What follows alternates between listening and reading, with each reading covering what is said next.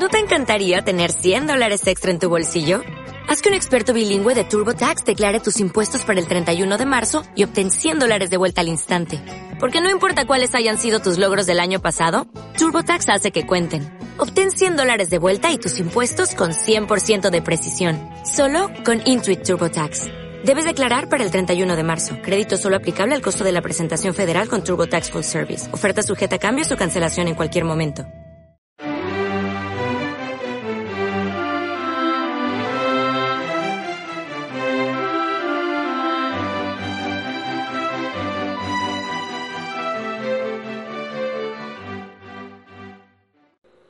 En la última lección vimos el contexto histórico de Kant. Estuvimos hablando de, su época, de la ilustración, vimos cuatro cosas muy básicas acerca de vida y obra y dejamos planteado algo así como el, esquema de lo que sería el, proyecto filosófico kantiano, de cuáles son sus metas fundamentales.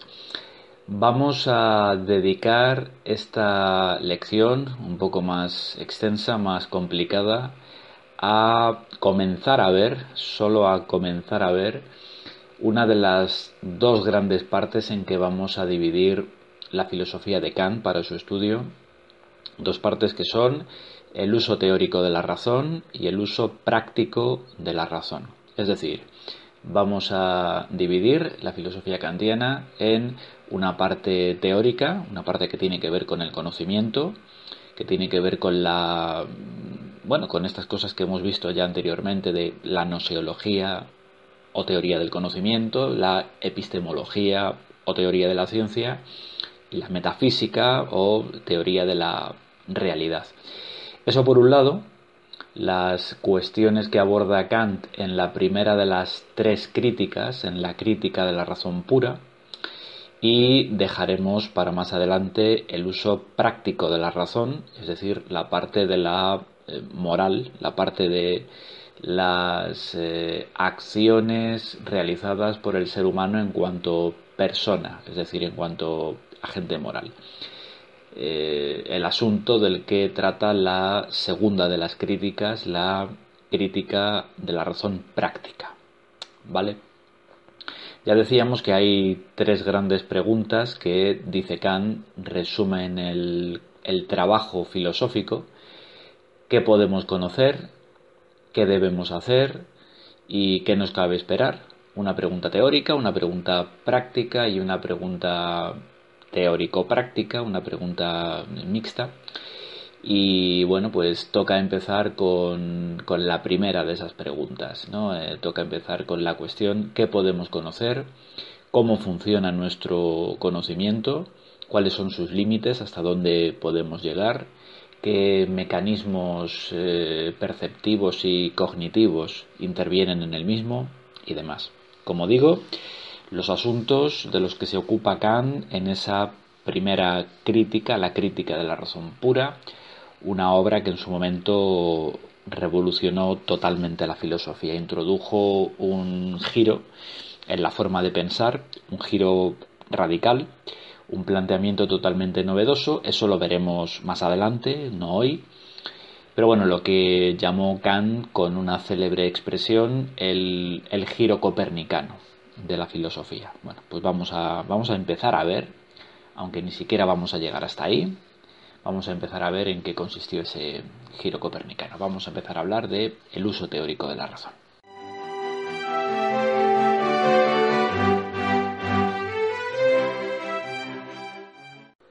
Bueno, y como decía, este uso teórico de la razón es el que hacemos de nuestra razón, esa facultad que nos define como seres humanos, como animales racionales, Podemos utilizarla de diferentes formas. Una de ellas es eh, el uso que le damos a la hora de conocer. ¿eh? Cuando nos enfrentamos a la realidad y queremos saber cómo es y ponerla en conceptos. Este uso teórico de la razón se contrapone, como ya he dicho, al uso práctico, que es el que hacemos de ella al actuar. Tenemos, por tanto, dos referentes fundamentales, dos, dos partes en las cuales dividir la filosofía como ya hemos hecho con otros autores, en realidad, de forma explícita o no. eh, teoría y praxis, teoría y acción. En general cabe encontrar esta distinción en la mayoría de filósofos. Kant la dejó formulada de forma explícita y, clarísima. Y bueno, por, insistir en ello, aunque sea repetitivo y aburrido, eh, a, a esta primera cuestión, la cuestión teórica, le va a dedicar la crítica de la razón pura, donde responde a esa pregunta ¿qué podemos conocer?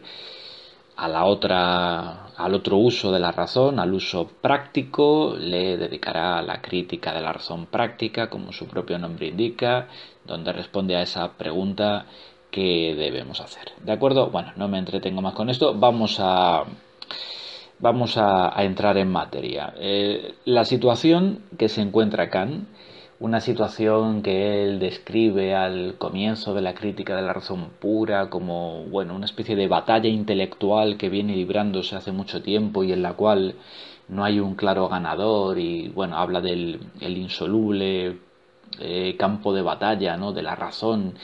Bueno es la situación en la cual eh, tenemos enfrentados al racionalismo y al empirismo un racionalismo, ya hablamos de esto también en alguna lección anterior, me remito a ella, un racionalismo que eh, reduce o pretende reducir todo conocimiento a lo puramente racional, a conceptos, y que rechaza de plano todo lo empírico por considerar que es ilusorio, engañoso, y por otro lado tenemos un empirismo que, bueno, pretende que todo conocimiento en última instancia remite a lo empírico, a datos sensoriales.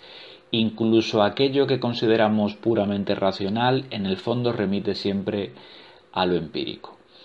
¿Y qué ocurre? Pues que, bueno, si hacemos caso de los racionalistas, eh, la razón por sí sola puede conocer toda, toda realidad al margen de los sentidos, lo cual conduce a una serie de aporías, de, de contradicciones, a unos límites. Y por ello dice Kant que el racionalismo en el fondo es dogmático, que es una forma de dogmatismo, es decir, que la razón por sí sola cuando cree que lo puede conocer todo sin el recurso, sin la ayuda de los sentidos, por así decirlo, mm, termina inventándose la realidad para acomodarla a sus esquemas previos. Y el empirismo, por el contrario, al reducirlo todo a lo empírico, al intentar quitarle importancia a lo racional, pues desemboca en una actitud que define Kant, aunque bueno, ya lo hacía el propio Hume, ya lo reconocía, pero bueno, lo que va a llamar Kant el escepticismo. Es decir, eh, en el fondo nunca podremos fiarnos del todo de nuestro conocimiento, ni siquiera del conocimiento científico. ¿eh? Porque en la medida en que todo concepto o toda ley es una generalización que hacemos a partir de datos empíricos, pues nunca será universal y necesaria, será como mucho general y probable. Aproximaciones útiles al comportamiento de los fenómenos, pero nunca podremos decir que conocemos del todo los fenómenos. Tenemos, por tanto, un dilema. Eh, esta batalla intelectual entre el racionalismo y el empirismo nos, nos coloca ante ese dilema, tener que elegir entre el dogmatismo o el escepticismo, tener que elegir entre una postura filosófica que demuestra un claro eh, exceso de confianza en la razón frente a otra que, bueno, que, recela, que parece desconfiar de, la razón. Eh, si estáis viendo los esquemas en pantalla a la vez que voy explicando todo esto, notaréis una eh, horrible falta de ortografía escrito exceso con S en vez de con, en vez de con X. Me doy cuenta ahora mismo, disculpadme, mm, ya no lo voy a cambiar, que quede así.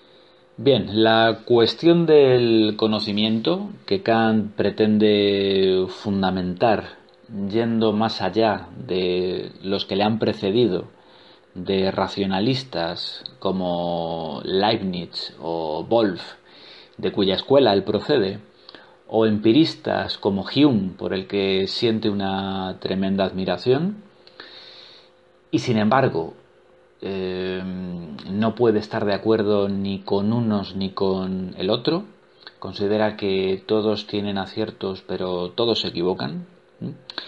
Bueno, pues eh, en este, ante este dilema ¿no? entre el racionalismo y el empirismo, eh, este dilema ante el que se encuentra Kant, su intento de fundamentar el conocimiento, que él considera que, que, carece de cimientos sólidos en su momento, que carece de base, y dice que eso es un escándalo para la filosofía, señala una situación curiosa. O sea, la ciencia está funcionando, está funcionando muy bien, y sin embargo, a la hora de, de poder explicar filosóficamente eh, cuáles son las raíces sobre las que descansa ese conocimiento, considera que ese trabajo está muy mal hecho y que por tanto la ciencia al, carecer de esa cimentación, de esa base, pues pues puede correr peligro y que es importante que los filósofos hagan, hagan su parte del trabajo. ¿no?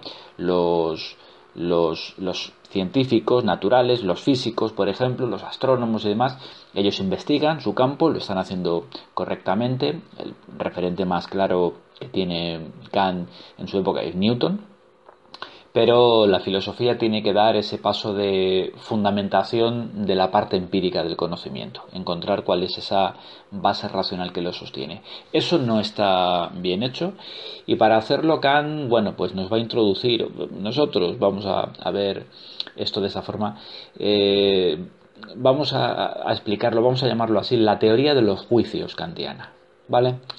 Eh, yo siempre lo explico de esta forma. Quizá no lo estoy haciendo muy bien en términos de ortodoxia kantiana o académica, pero bueno, lo planteo de este modo. Eh, Kant quiere fundamentar el conocimiento y entiende que eso no está bien hecho. Eh, la forma de conocimiento por excelencia, el conocimiento por antonomasia, que en realidad viene a expresar lo que sabe no ya una persona u otra, sino la humanidad. ¿Qué sabe? ¿Qué sabe la humanidad? La humanidad sabe lo que sabe la ciencia. La ciencia es ese conocimiento por excelencia.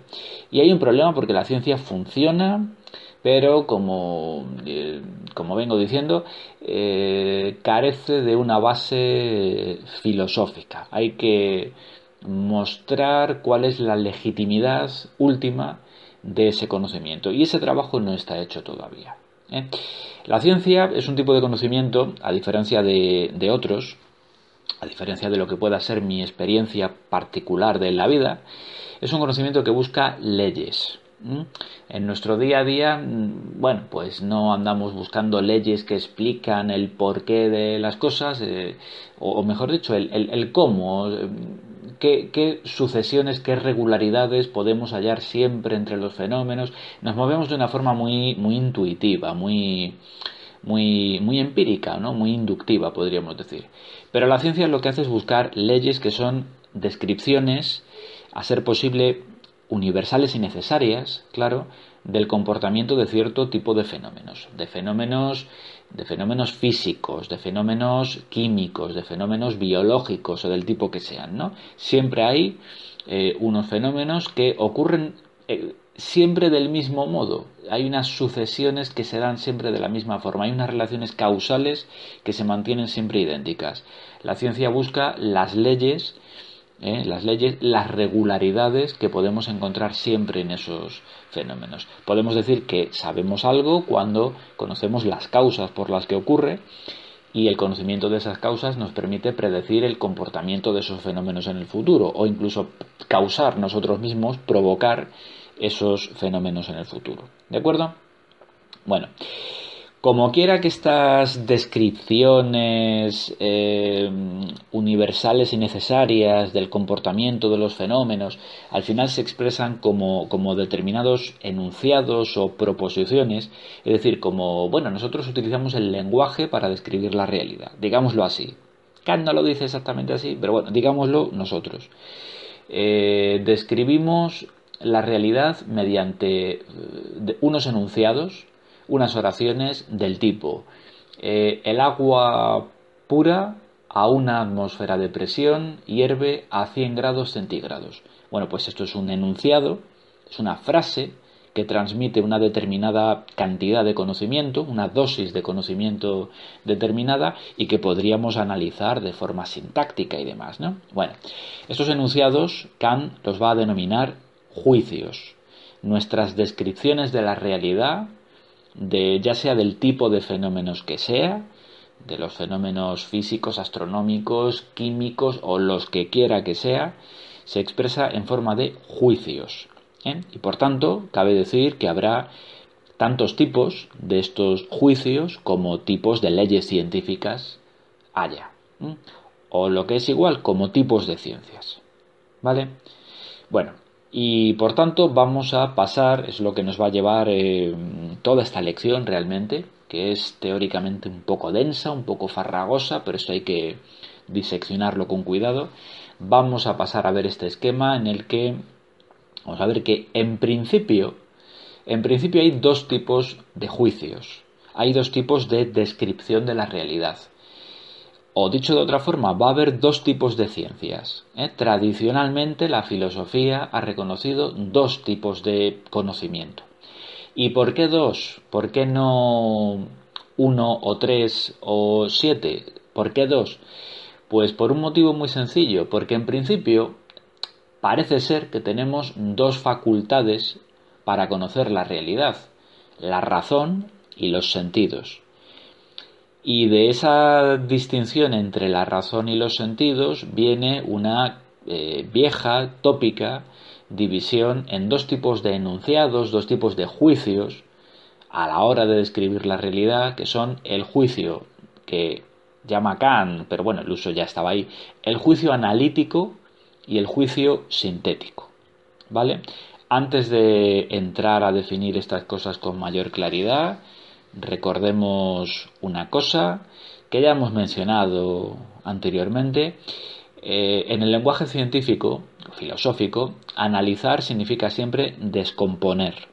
¿eh? Descomponer, segregar, eh, disolver, separar, como, como un análisis de sangre consiste en disolver la muestra, separar la muestra en una serie de estratos, de capas de diferente densidad, para analizar los componentes de cada una de esas capas, ¿eh? para verlo todo con mayor claridad separándolo.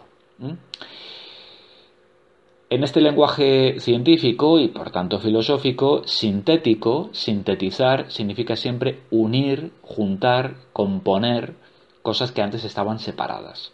Y así, por ejemplo, pues por seguir con la con, los ejemplos químicos, una droga sintética, pues es una droga que combina una serie de elementos que, bueno, que cualquiera puede comprar fácilmente en farmacias y hacer con ellas este tipo de sustancias, ¿no? Bueno, pues hay dos tipos de conocimiento, hay dos tipos de, de, ciencia, hay dos tipos de juicios, el analítico y el sintético. Vamos a ir primero con el analítico. Juicio analítico, esta sería su definición, Juicio analítico es todo aquel en el cual el predicado está contenido en el sujeto ¿eh? y por tanto eh, no le añade nada nuevo, no dice nada que no esté dicho ya en el sujeto, sino que se limita a repetir lo que el sujeto ya decía, pero lo dice de otra forma, lo aclara, lo explicita. ¿De acuerdo? Eh, por este mismo motivo es imposible que un juicio analítico esté equivocado, y es que si lo que hace el predicado es repetir el sujeto, aunque sea dicho con otras palabras, traduciendo unos conceptos a otros, es imposible en principio que nos equivoquemos. ¿eh? Eh, esto dicho así seguramente no se entienda en absoluto, ¿no? Pero bueno, eh, con un par de ejemplos vamos a ver que es muy sencillo. Si decimos que 4 es igual a la suma de 2 y 2, esto es un juicio, esto es un enunciado que podría analizarse sintácticamente y podríamos decir, además de una forma muy, sin entrar en detalles, muy sencillo. Sujeto 4, predicado es igual a la suma de 2 y 2. Bueno, pues ese predicado, ser igual a la suma de 2 y 2, está contenido, está comprendido en el concepto de 4. ¿Qué pasaría si 4 no fuera igual a la suma de 2 y 2? Pues, sencillamente que el sujeto no sería posible, que, que 4 no sería 4. ¿Eh? Que si decimos que eh, la suma de los ángulos de un triángulo es 180 grados, eh, pues yo tengo aquí un triángulo la suma de cuyos ángulos no es 180 grados. Bueno, pues eso que tienes ahí no es un triángulo, sencillamente. Cualquier cambio, por mínimo que fuera, cualquier alteración en el predicado destruye el sujeto, lo hace imposible. No es posible que ese predicado no vaya con ese sujeto. ¿De acuerdo? Eh, o si decimos eh, em, todo padre eh, ha tenido al menos un hijo. Y digo ha tenido, no tiene. Un padre no tiene por qué tener hijos, pero tiene que haberlos tenido. ¿Vale? Bueno, pues efectivamente el predicado haber tenido al menos un hijo eh, va incluido necesariamente en el concepto de padre, porque de lo contrario, un padre no sería un padre, tan sencillo como eso. ¿Vale? Esto pueden parecer perogrulladas, lo son, esos ejemplos son muy tontos, muy simples, ¿no? Como todos los que pongo siempre. Podrían llegar a ser ejemplos de una complejidad inmensa. Pero únicamente trato de haceros ver, con estos ejemplos tan sencillitos, de qué estamos hablando cuando hablamos de un juicio analítico. Cuando decimos eso de que el predicado está contenido en el sujeto, no le aporta información nueva eh, y por eso y por eso no son susceptibles de, error. Es, imposible que estén equivocados. Son juicios siempre necesarios. El predicado no añade información nueva, pero eh, bueno, digamos que puede expresar de un modo más sencillo lo que dice ese sujeto y ahí estaría su utilidad. Porque podemos decir que 4 es igual a 2 y 2, que vaya chorrada, pero imaginad eh, que en esta pantalla ahora mismo tuvierais delante una, una pizarra ¿no? de estas en, un aula, una, un castillo algebraico, una, una, ecuación de esas inmensas con un montón de pisos. ¿no? al final siempre habrá un signo de igual ¿eh? y, un valor que despejar, ¿eh? una o más incógnitas que despejar. Bueno, pues eh, puede ser tan sencillito como decir que 2 y 2 eh, es igual a 4 o puede ser una, uno de esos monstruos matemáticos de una resolución dificilísima. El caso es que la solución está ya implícita en, en, la propia ecuación. Lo que estamos haciendo es sacar de ahí una solución que ya está ahí. No la vamos a buscar en otro sitio. No hay que investigar nada por ahí. La solución ya está en los datos que se nos proporcionan en un principio y lo que tenemos que saber hacer es simplificar, simplificar, simplificar hasta que finalmente obtenemos esa solución, hasta que despejamos la x. ¿De acuerdo? Vamos a ir explicitando algo que estaba dicho pero de forma implícita, de forma confusa. Era imposible ver la solución de golpe, pero hemos ido simplificando, analizando hasta conseguirlo. ¿Vale? ¿Qué tipo de ciencias son, por tanto, eh, aquellas que recurren a este juicio analítico? Pues ya lo hemos dicho, la lógica y las matemáticas. O en principio eso se ha creído tradicionalmente, ¿eh?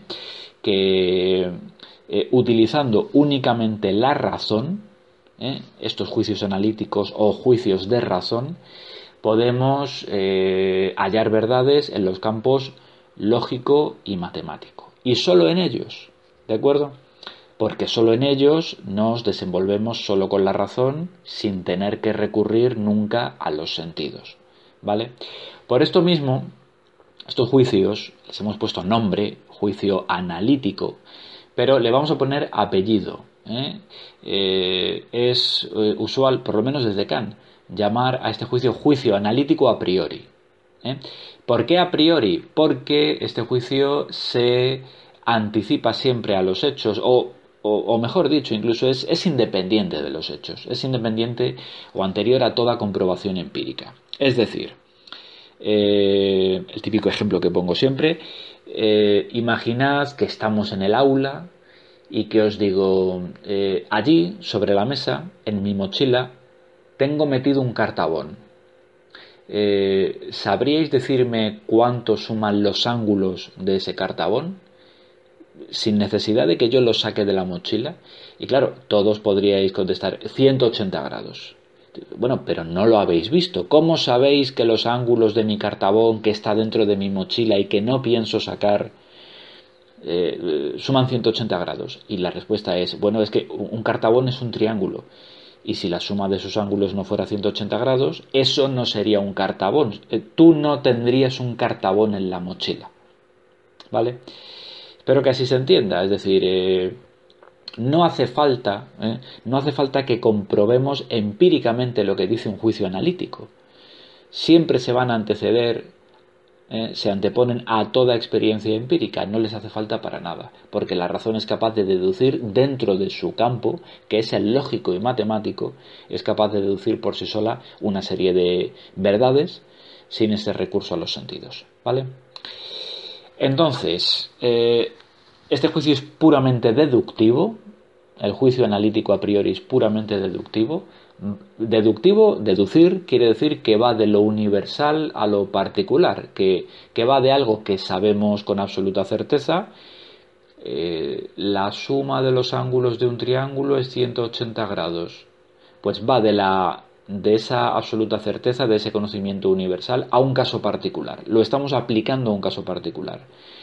El cartabón que tú tienes en la mochila es un triángulo y por tanto, etcétera, etcétera. ¿Vale? Estos juicios son universales y necesarios, extremadamente provechosos, extremadamente útiles desde un punto de vista científico, porque es exactamente lo que buscamos cuando hacemos ciencia, descripciones de los hechos universales y necesarias. Pero tienen un inconveniente, una limitación muy grande, y es que amplían poco nuestro conocimiento, porque, como decía antes, lo que hace el predicado de este juicio es Descomponer es analizar, es explicitar lo que ya está implícitamente dicho en el sujeto, pero no le aporta información nueva. De esta forma el conocimiento no avanzaría, sino que únicamente se iría clarificando. ¿Vale? A ver, para que entendáis esto, un ejemplo, una comparación, mejor dicho. ¿Podría un matemático con un montón de cuadernos y bolis o de pizarras y tizas, em, un matemático encerrado en su casa, sin salir jamás de su casa y con las persianas cerradas, podría eh, dar con nuevas leyes de la física? Y la respuesta es no, no podría, porque tiene que observar los fenómenos de la naturaleza para poder explicarlos. ¿Podría, sin embargo, hallar cualquier teorema de las matemáticas? Sí, eso sí. Eso sí, porque únicamente necesita de, de la razón para hacerlo. O dicho, dicho, dicho mal, pero bueno, para que me entendáis, ¿qué necesita un matemático para hallar cualquier teorema matemático? Eh, lápiz y papel. Solo lápiz y papel. No necesita observar, no necesita experimentar, no necesita un laboratorio. Lápiz y papel. Lápiz y papel quiere decir el trabajo de la razón por sí sola, sin nada más, sin instrumento de medición alguno. ¿De acuerdo? Así que tenemos un juicio extremadamente potente, pero con un alcance muy limitado un juicio que es universal y necesario, pero eh, ceñido, siempre atado en corto al campo de la lógica y de las matemáticas. ¿Vale? Bueno, eh, volviendo a cosas que hemos visto antes, eh, para que veáis por dónde va el asunto. Los racionalistas pretenden que sólo mediante juicios analíticos a priori podemos conocer toda la realidad. ¿eh? Esa filosofía exacta, esa filosofía de corte lógico-matemático que ellos pretenden hacer, mm, dar con una certeza absoluta, dar con una evidencia primera y a partir de ella deducir de forma puramente racional nuevas verdades, en el fondo consiste en esto. Si yo sé algo, por análisis, por descomposición, por especificación, puedo ir descubriendo cosas nuevas. Y claro, aquí hay un problema y es que cada paso que des recurriendo a estos análisis, a estas deducciones, será exacto siempre, será universal y necesario.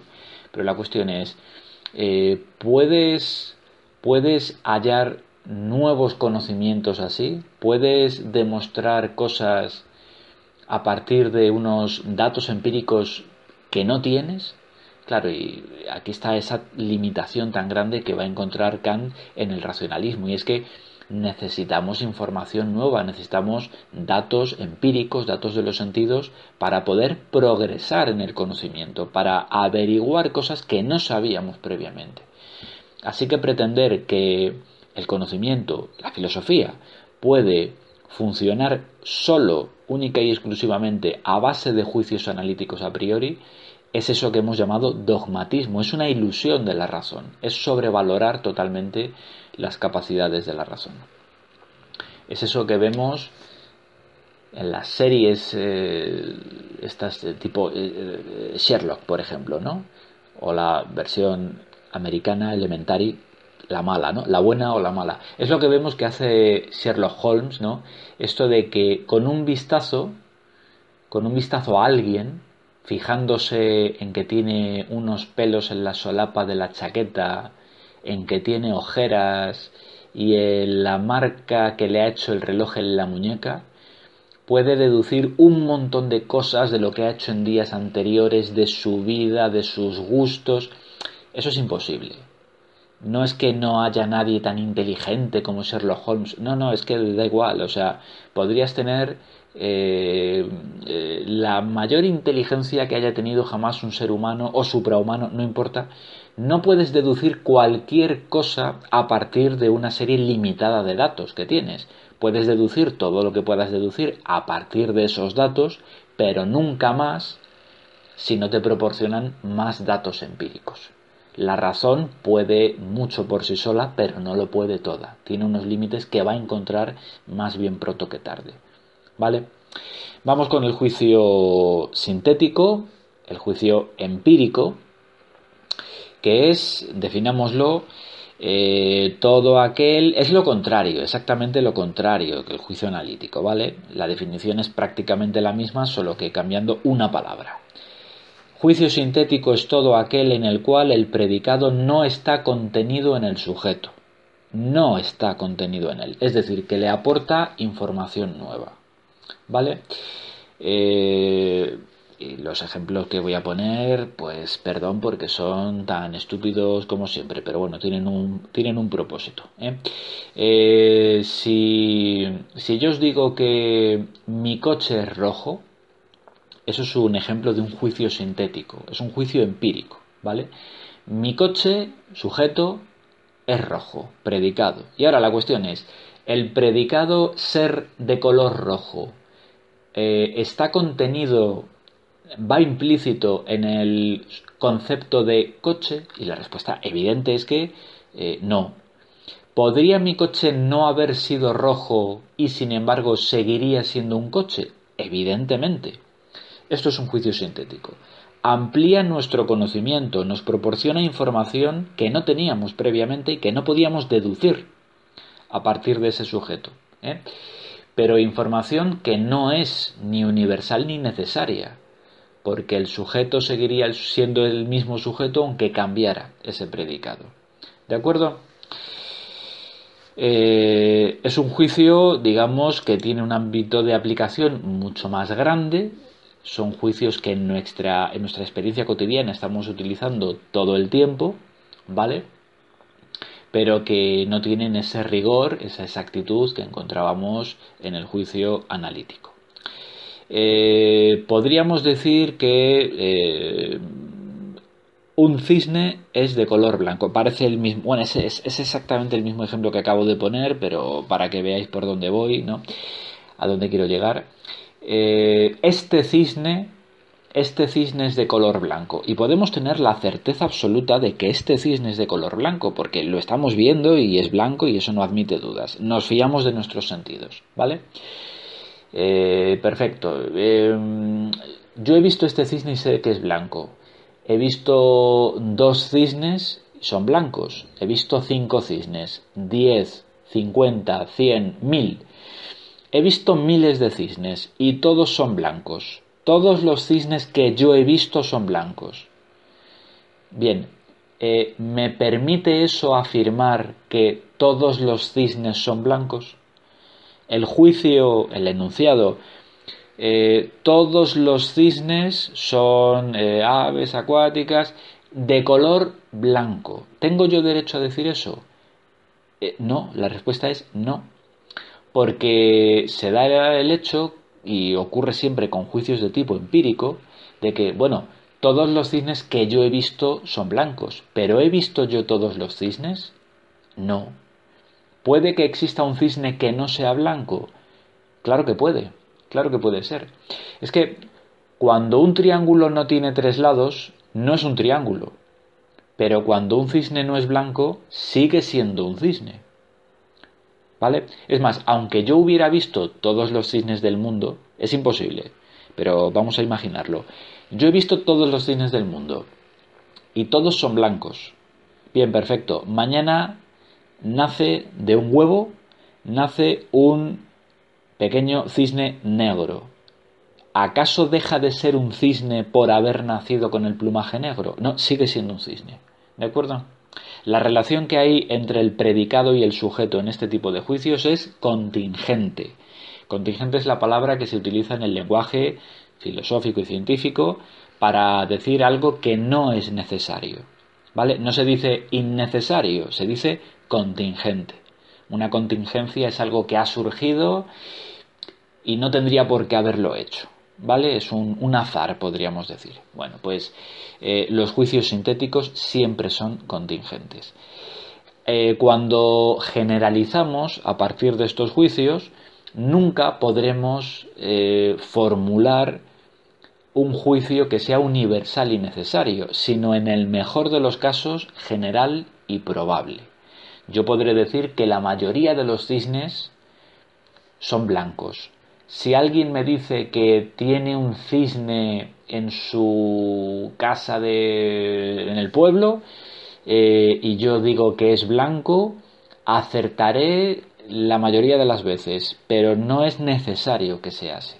Son siempre falibles, están sujetos al error, al contrario que los analíticos a priori. ¿Vale? Este juicio, por cierto, vamos a ponerle también apellido y lo vamos a llamar juicio sintético a posteriori. ¿Vale? A posteriori, después de, después de haber hecho la comprobación empírica correspondiente. Os decía antes, mi coche es rojo. Eh, ¿Cómo podéis saber que mi coche es rojo? Porque lo habéis visto. Y si no lo hubierais visto, pues no lo sabríais. Eh, bueno, pero os fiáis de mi palabra, pero yo podría estar mintiendo.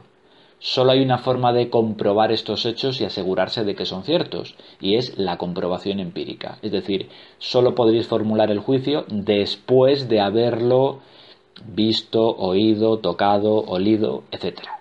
Por eso el juicio sintético siempre es a posteriori. ¿Vale?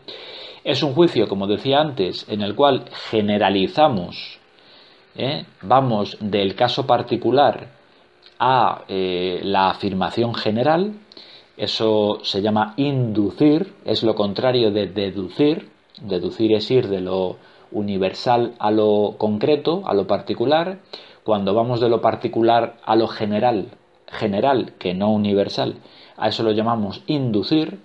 Y lo que ocurre con este juicio, el juicio sintético a posteriori, juicio inductivo, es que, como ya decía antes, nos proporciona mucha, mucha información acerca de todo. ¿Eh? En general, la mayoría de observaciones o de descripciones que hacemos en el día a día, en nuestra vida, de todo, eh, eh, pertenece a este tipo, son juicios de tipo sintético a posteriori. Pero claro, es en el mejor de los casos, insisto, general y probable, nunca exacto, y por tanto no nos va a dar la certeza que cabría exigirle a la ciencia. Bien, ¿y qué pasa con este juicio? Que es el tipo de juicio, es el tipo de conocimiento al cual pretendían reducir el conocimiento científico los empiristas. Es lo que en su momento vimos en Hume. Hume sostiene que los enunciados de las ciencias naturales son, lo que él llamaba las cuestiones de hecho, son juicios sintéticos a posteriori y por tanto que son generales y probables, pero nunca exactos. ¿De acuerdo? Y esto es lo que va a decir Kant. Dice, no, no puede ser, no puede ser que los eh, enunciados de las ciencias naturales sean meras aproximaciones eh, probables al comportamiento de esos fenómenos, tienen que ser exactas, ¿de acuerdo? De forma que Kant se debate entre el dogmatismo de los racionalistas y el escepticismo de los empiristas. ¿eh? Se debate entre esa exactitud tan limitada del juicio analítico a priori y, del, eh, y, la eh, generalidad inexacta, nunca del todo fiable, del juicio sintético a posteriori. Y le pasa, le pasa como le pasaba a Platón con Parmenides y Heráclito, que dice, lee a uno y dice, este tiene razón, pero lee al otro y dice, no, no, es que tiene razón este, es que tienen razón los dos a la vez, diciendo cosas contradictorias entre sí. Eh, ¿Y cómo solucionamos esto? Bueno, y la solución de Platón era establecer un dualismo metafísico y noseológico, mundo sensible, mundo inteligible. ¿Cuál va a ser la solución de Kant? Debatido eh, entre unos y otros pensando que es que parece que los dos tienen razón cuando hablan de lo suyo. Y sin embargo es evidente que se equivocan cuando hablan de otra cosa.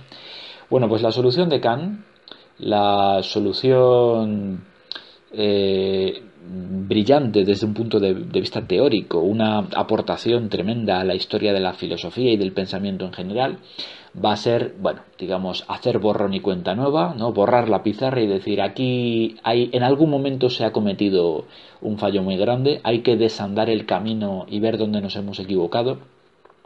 Y nos hemos equivocado precisamente en considerar que hay dos tipos de juicio, y solo dos, por aquello de que, bueno, tenemos dos facultades que nos permiten conocer, la razón y los sentidos, pues habrá un juicio analítico a priori que es el racional, y habrá un juicio sintético a posteriori que es el empírico y elige uno u otro, eh, fundamenta tu teoría recurriendo a uno o al otro. Bueno, pues la solución de Kant va a ser decir, eh, no, es que hay un tercer tipo de juicio. Eh, no hay una tercera capacidad para conocer, no, no, pero hay un tercer tipo de juicio, hay un tercer tipo de conocimiento que va a llamar Kant el juicio sintético a priori. Digamos que la gran aportación a la filosofía teórica de Kant es esta. Existe un juicio que es sintético y sin embargo es a la vez a priori. ¿Vale? Nunca me cansaré de repetir que la expresión juicio sintético a priori eh, habría que leerla así, eh, juicio sintético pero a priori. ¿eh? Porque en principio un juicio eh, a priori tiene que ser analítico. ¿Cómo puedo yo anticiparme a lo empírico? Bueno, pues porque estoy recurriendo única y exclusivamente al pensamiento. De la misma forma, un juicio a posteriori tiene que ser siempre sintético. Es decir, si necesito comprobar empíricamente las cosas es precisamente porque, bueno, estoy eh, añadiendo una información a un sujeto que no venía dada en este. Así que hablar de un juicio sintético a priori en principio puede parecer contradictorio. Estamos juntando dos cosas que no deberían ir juntas, ¿no? Eh, lo sintético por un lado, la ampliación del conocimiento, y lo a priori por otro, anticiparnos a lo empírico. ¿Cómo puedo yo hablar de lo empírico pero anticipándome a lo empírico eh, y por tanto de forma eh, necesaria, ¿no? con total certeza? Y esta es la cuestión. ¿vale?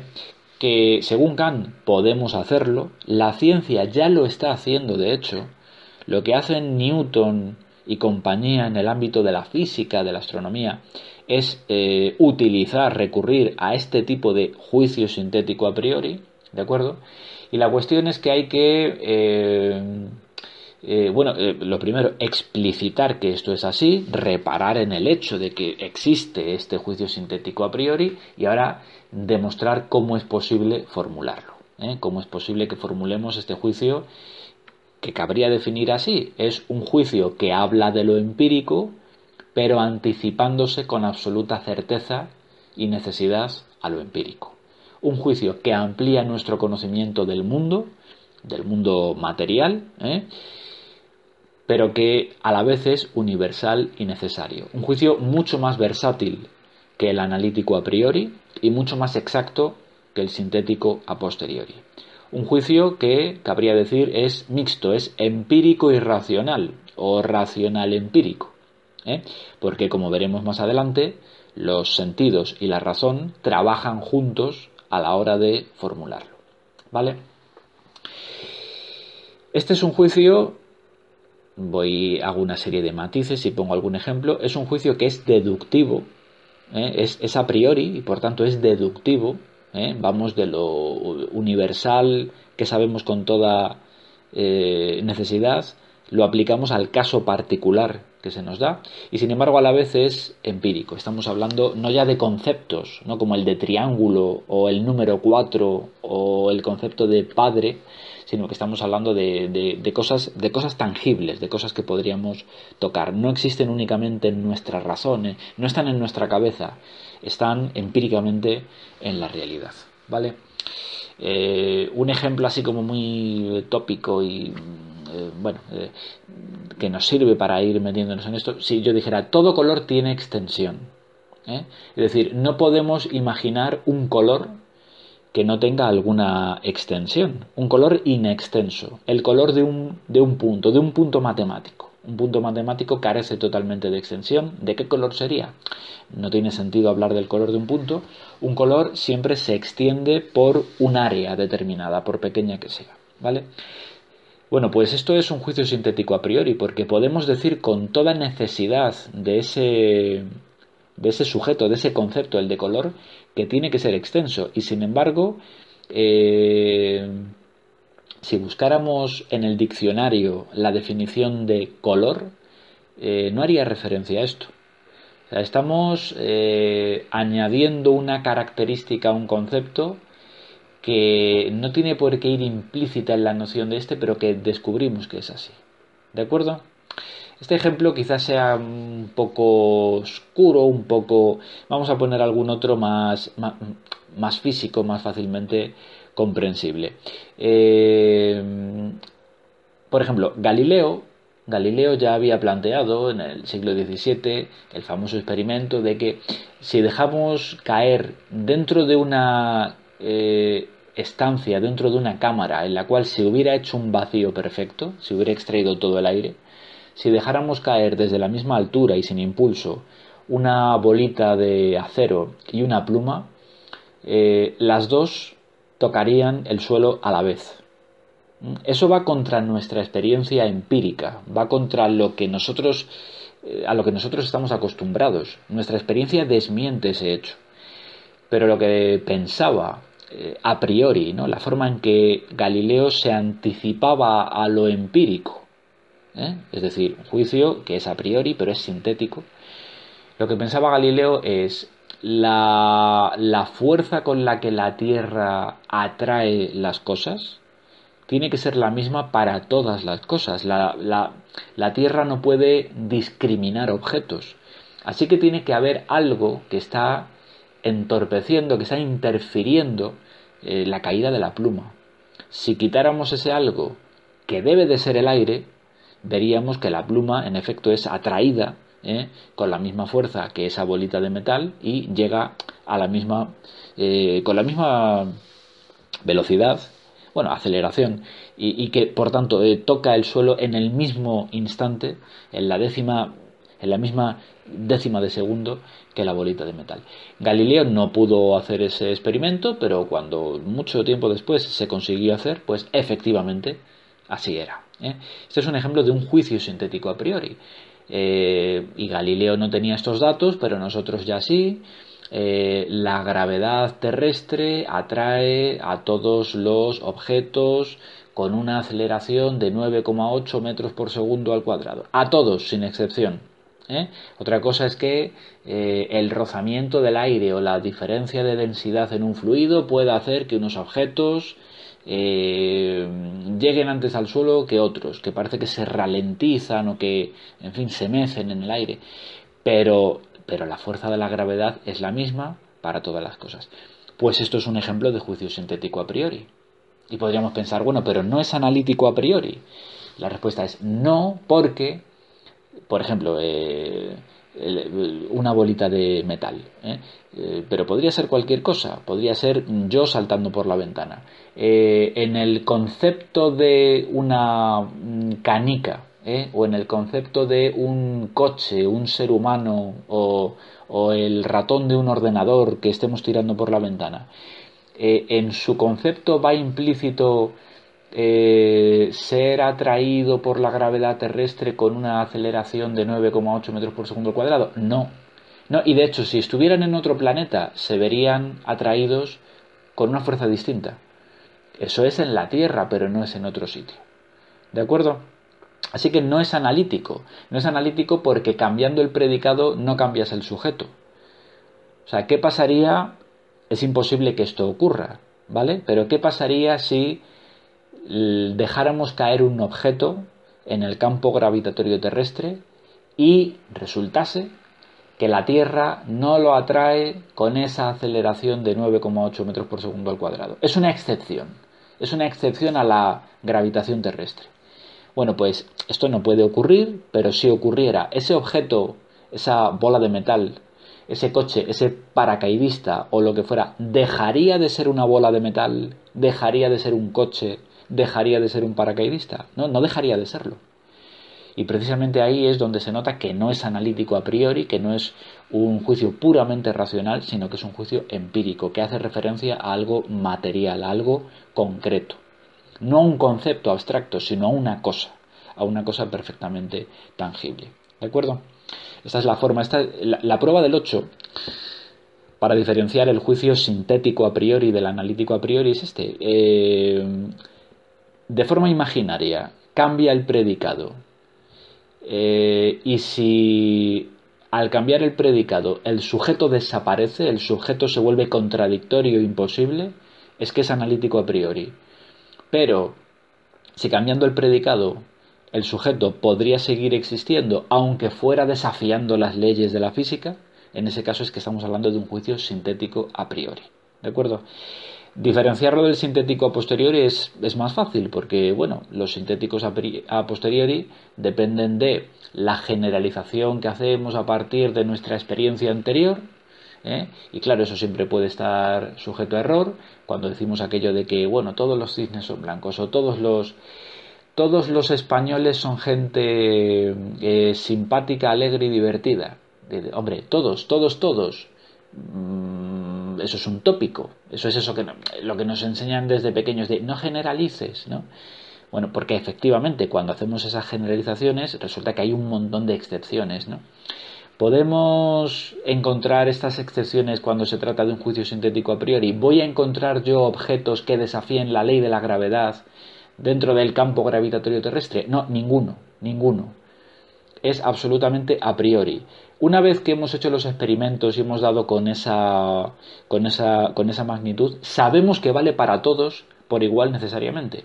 Yo no tengo por qué haber hecho un experimento en un laboratorio de que mis gafas, si yo las dejo caer, son atraídas por la gravedad terrestre con esta aceleración. No importa, sé, sé que, eh, que ese principio tiene que ser, esa ley tiene que ser aplicable a mis gafas como a cualquier otro objeto y eso lo sé antes incluso de dejar caer mis gafas.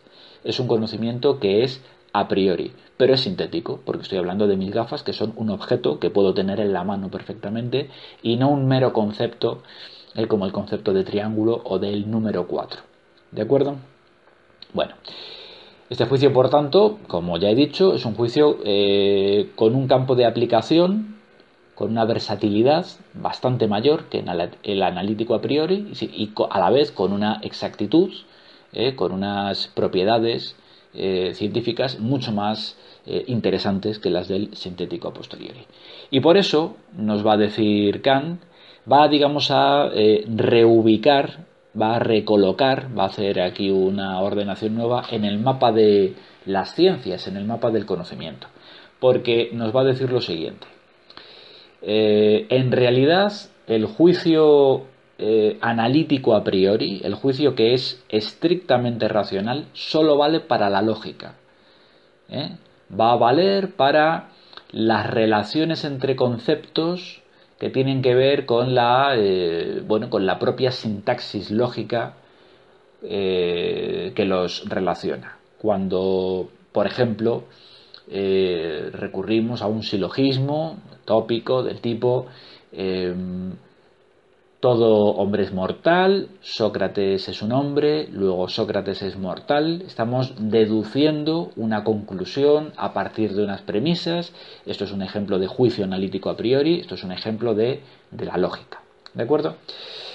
Mientras que me voy al extremo contrario del esquema, el juicio sintético a posteriori, que los empiristas pensaban que era el de las ciencias naturales, aquellas cuestiones de hecho ¿eh? de las que hablaba Hume, este juicio, el sintético a posteriori, nos va a decir Kant, este es el juicio que tiene que ver con nuestra experiencia cotidiana. O sea, el juicio sintético a posteriori es lo que hacemos cuando opinamos, básicamente, ¿vale? Mientras que eh, la parte del león, por así decirlo, lo gordo se lo va a quedar el juicio sintético a priori, que va a ser el propio de las matemáticas que Kant va a sacar de donde la tradición las tenía puestas, ¿eh? donde, donde se pensaba que estaban, se pensaban que eran juicios analíticos a priori. Kant va a decir, bueno, en realidad las matemáticas y su aplicación a eh, la naturaleza, las ciencias naturales, por tanto, que es la matematización de los fenómenos que podemos observar empíricamente, esto, estos campos, matemáticas y ciencias naturales, van a ser los propios del juicio sintético a priori. ¿De acuerdo? Hay un reordenamiento general del conocimiento en Kant que tiene, que tiene tremendas consecuencias, aunque aquí no podamos entrar en demasiados detalles y tampoco hay, hay cosas que no voy a intentar explicar porque son muy complicadas y ahora mismo no aportarían mucho, como esto de que las matemáticas en realidad son juicios sintéticos a priori. Bueno, eh, asumamos que es así y bueno, pues la cuestión que queda y que ya veremos más adelante porque esta lección ya se hace un poco larga y y, es mm, bastante técnica, bastante farragosa y esto hay que digerirlo poco a poco. Ahora la cuestión crucial, que es lo que se come el grueso de esa vasta obra que es la crítica de la razón pura. ¿eh? La cuestión fundamental a la que tiene que dar respuesta la filosofía es precisamente cómo es posible para nosotros, los seres humanos, formular un juicio que es sintético, pero a la vez a priori. ¿Cómo somos capaces de anticiparnos a la experiencia, pero de forma necesaria? Porque esto es fácil decirlo, pero difícil hacerlo. Hay que demostrar la posibilidad, las condiciones de posibilidad de este juicio sintético a priori. Y eso es lo que, eh, bueno, vamos a ver en una futura lección y la respuesta a esta pregunta es, bueno, es el desarrollo de la filosofía teórica kantiana, que es lo que Kant llamará el idealismo trascendental. Y eso lo dejamos para una próxima entrega. ¿De acuerdo? Así que bueno, eh, id viendo esto, id digiriéndolo, que es difícil, es complicado, y ya veremos próximamente cómo continúa este asunto. Hasta pronto.